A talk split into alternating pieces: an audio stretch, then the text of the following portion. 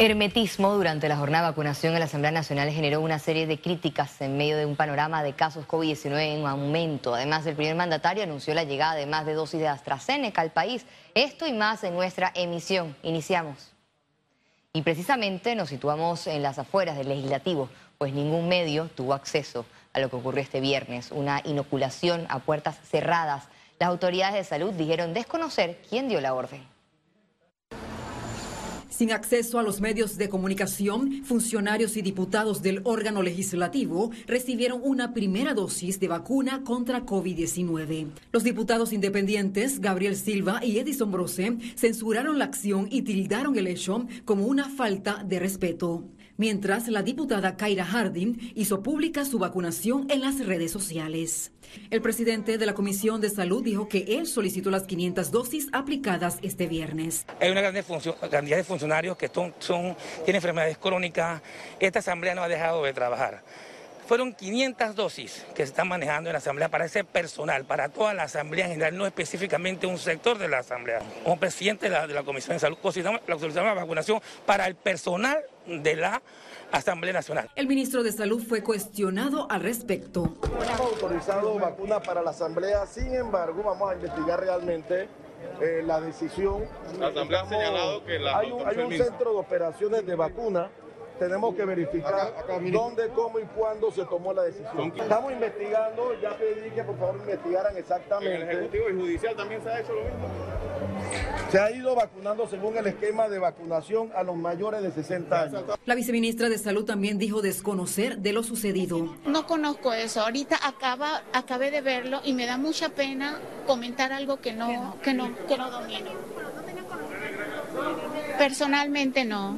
La verdad que no, y no puedo comentar algo de lo que no conozco. Fumigando, están fumigando. Luego de anunciar una supuesta fumigación y jornada de limpieza, el legislativo confirmó a través de un tuit la vacunación para el personal esencial de la institución, tal como se ha hecho en otros órganos del Estado. Lizeth García, Econews. Los residentes de la isla de Taboga recibieron este viernes la segunda dosis contra el COVID-19. La estrategia de barrido para la aplicación de las vacunas de la casa farmacéutica de Pfizer fue dirigida a adultos mayores de 60 años, mujeres embarazadas, adolescentes de 16 años, personas con discapacidad y pacientes con enfermedades crónicas. En este sitio de Taboga se considera como un área de difícil acceso y de movilización para la logística de lo que es la vacuna, sabiendo que la vacuna tiene un tiempo para descongelación y la utilización de la misma. Entonces, por eso que las estrategias que se utilizan en este sitio eh, son de los ciudadanos que son a partir de los 16 años en adelante para poder lograr una cobertura eh, más eh, completa. Vamos avanzando, vamos muy bien, veo que están muy bien organizados. Eh, los registros se están dando, la población está cómoda y están avanzando en el tema de la, la, vacunación. En este último día, la jornada alcanzó más de 480 personas quienes se reportaban en una carpa que funcionaba como recepción. Luego pasaban al área de vacunación y por último debían permanecer más de 20 minutos en la sección de postvacuna. Para nosotros ha sido un éxito por la recepción de las personas el acudir a su segunda dosis, para nosotros de verdad sentimos que cumplimos con nuestra cobertura. Las autoridades locales lograron durante toda la cuarentena calar en el comportamiento de los ciudadanos en cuanto a las medidas sanitarias para frenar la propagación del virus. En este momento y más de un mes que no tenemos caso positivo. Y es porque a pesar de que hemos tenido gran parte de nuestra población vacunada, nuestro mensaje principal, y, y como lo vieron cuando llegamos, cada grupo que pasa a la sala de espera, que es la que está atrás de mí, le hacemos énfasis en guardar las medidas de bioseguridad. Ya que dentro de la pandemia Taboga mantuvo bajos niveles de COVID, gracias a Dios no tuvimos ningún deceso dentro del distrito y pues estamos tratando de proteger sobre todo a nuestras comunidades. Los corregimientos de Otoque Oriente y Occidente fueron incluidos en la estrategia contra el coronavirus. La baja incidencia de casos provocó la reactivación del área turística que recibe por semana más de 500 visitantes. En Taboga, 1.800 personas recibieron las dosis contra la COVID-19 de una población que supera los 2.000 habitantes, con más del 95% de inmunidad. El Ministerio de Salud espera que esta sea la primera zona en llegar a la inmunidad de rebaño. Félix Antonio Chávez, Econius. Durante una gira de trabajo en Darién, el presidente de la República anunció la llegada de 204 mil dosis de vacuna AstraZeneca este sábado. Pero el tercer trimestre de este año, julio, agosto, septiembre, vamos a tener varios millones de dosis. Y tenemos que estar preparados. Porque vamos a entrar en diferentes provincias como Darien en ese trimestre a barrer, a vacunar todas las personas mayores de 16 años. Coordinamos con las autoridades locales con el gobernador que se preparen para que la próxima semana en la provincia de Arién ya ustedes tienen 2.000 dosis disponibles de AstraZeneca y les anuncio porque mañana no debe estar llegando en a Panamá 204 mil dosis de AstraZeneca. Obviamente vamos a usar la mitad, 102 mil, que tenemos que distribuirla a lo largo y ancho del país. Médicos piden al gobierno nacional ampliar el portafolio de vacunas contra el COVID-19. Eso es una inversión. No es que, no es que nos van a sobrar vacunas. Si, si quedan, recuerda que va a venir los refuerzos anuales. Puedes eh, considerar el turismo de vacuna y que venga gente a vacunarse a tu país. Se mueven los hoteles, pasajes, eh, restaurantes, en fin, se ve como un país seguro. Se encienden las alarmas en Chiriquí por una tercera ola de casos COVID-19 en la provincia. Anuncian monitoreos en todos los puntos de entrada y salida de la provincia. Además empieza a regir el nuevo toque de queda en Chiriquí y Veraguas desde las 10 de la noche a 4 de la madrugada y cuarentena total los domingos. Se van a estar haciendo monitoreos constantes y evaluaciones y tomas de hisopados para eh, garantizar que, la población que salga eh, tenga menos riesgo de contagiar a la, al resto del país. El número de hospitalizados por COVID-19 en Panamá aumentó nuevamente por encima de los 400. Veamos en detalle las cifras del MINSA. 373.308 casos acumulados de COVID-19. 508 sumaron nuevos contagios por coronavirus. 423 pacientes se encuentran hospitalizados, 57 en cuidados intensivos y 366 en sala. En cuanto a los pacientes recuperados clínicamente, tenemos un reporte de 361.111. Panamá suma un total de 6.321 fallecidos, de los cuales 7 se registraron en las últimas 24 horas. La ciudad de la salud continúa paralizada tras el poco avance en el proceso internacional entre la Caja de Seguro Social y la empresa FCC. La preocupación crece en la Caja de Seguro Social al no contar con la instalación que buscaba convertirse en el complejo más grande del país para la atención de miles de asegurados. Eh, tenemos un proceso eh, legal con ellos.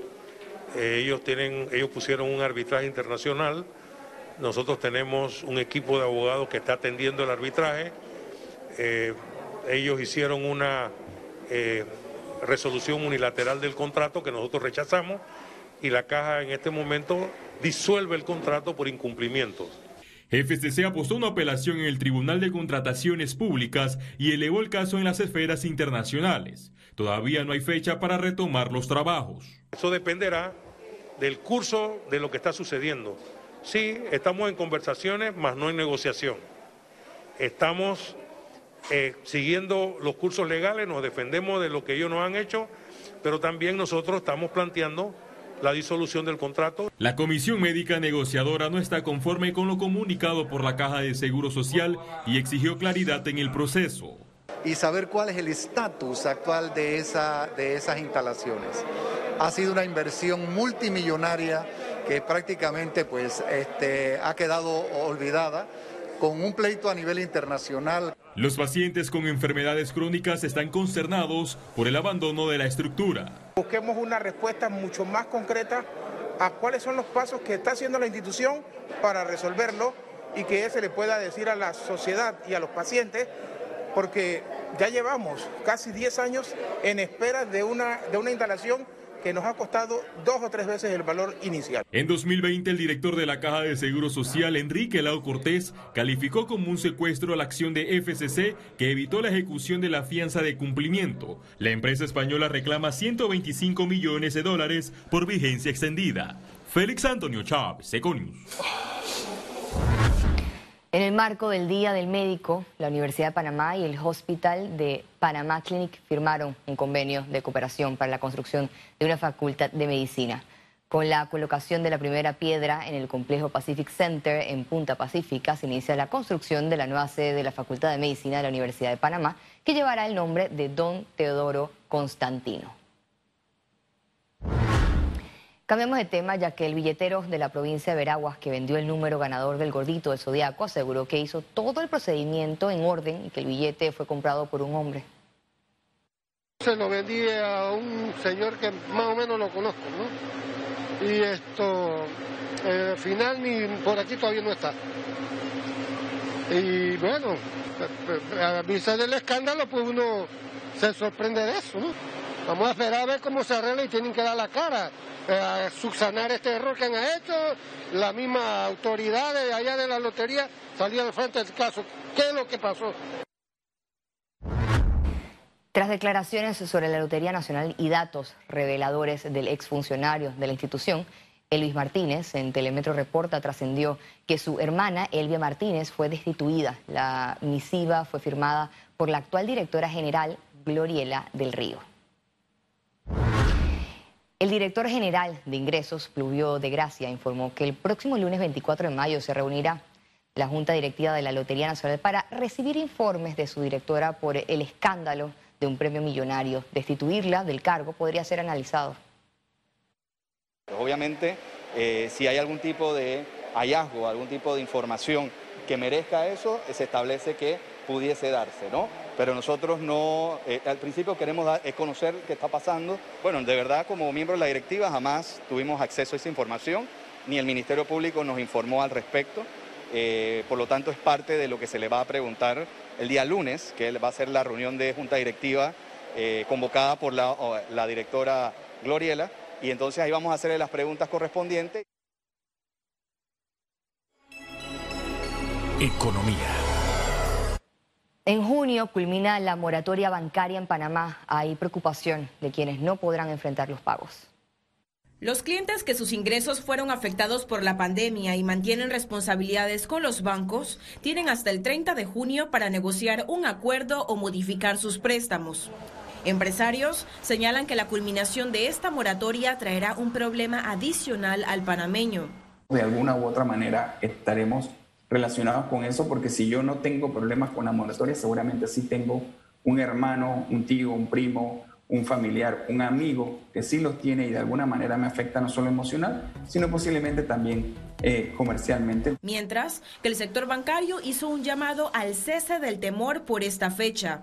Aquí no se trata de, de sacar el, el, sable el 30 de junio. Eh, los bancos les interesa apoyar a sus clientes darle chance a que recuperen sus, ingresos, recuperen sus trabajos y puedan servir las deudas. No están para corretear a nadie. Aseguran que los bancos seguirán otorgando préstamos y opciones a sus clientes. Ciara Morris, Econews. Panamá participa en la Feria Internacional de Turismo 2021 en Madrid, España, del 19 al 23 de mayo, con una innovadora propuesta turística.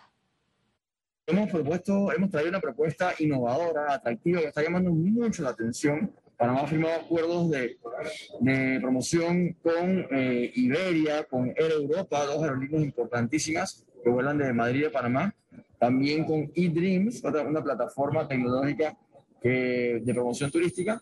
Y también con TUI, la empresa de, de turismo más grande del mundo. Hemos tenido reuniones con mayoristas, como es el caso, por ejemplo, de Apple Leisure Group, grupo que tiene una gran influencia en el mercado americano para destinos en Latinoamérica, con el cual hemos estado trabajando desde hace muchos años, pero ellos pararon la promoción de Panamá producto de una cuenta que no se había pagado y recientemente Promptur asumió eh, eh, dicha cuenta y se está reactivando lo que es la promoción del destino Panamá.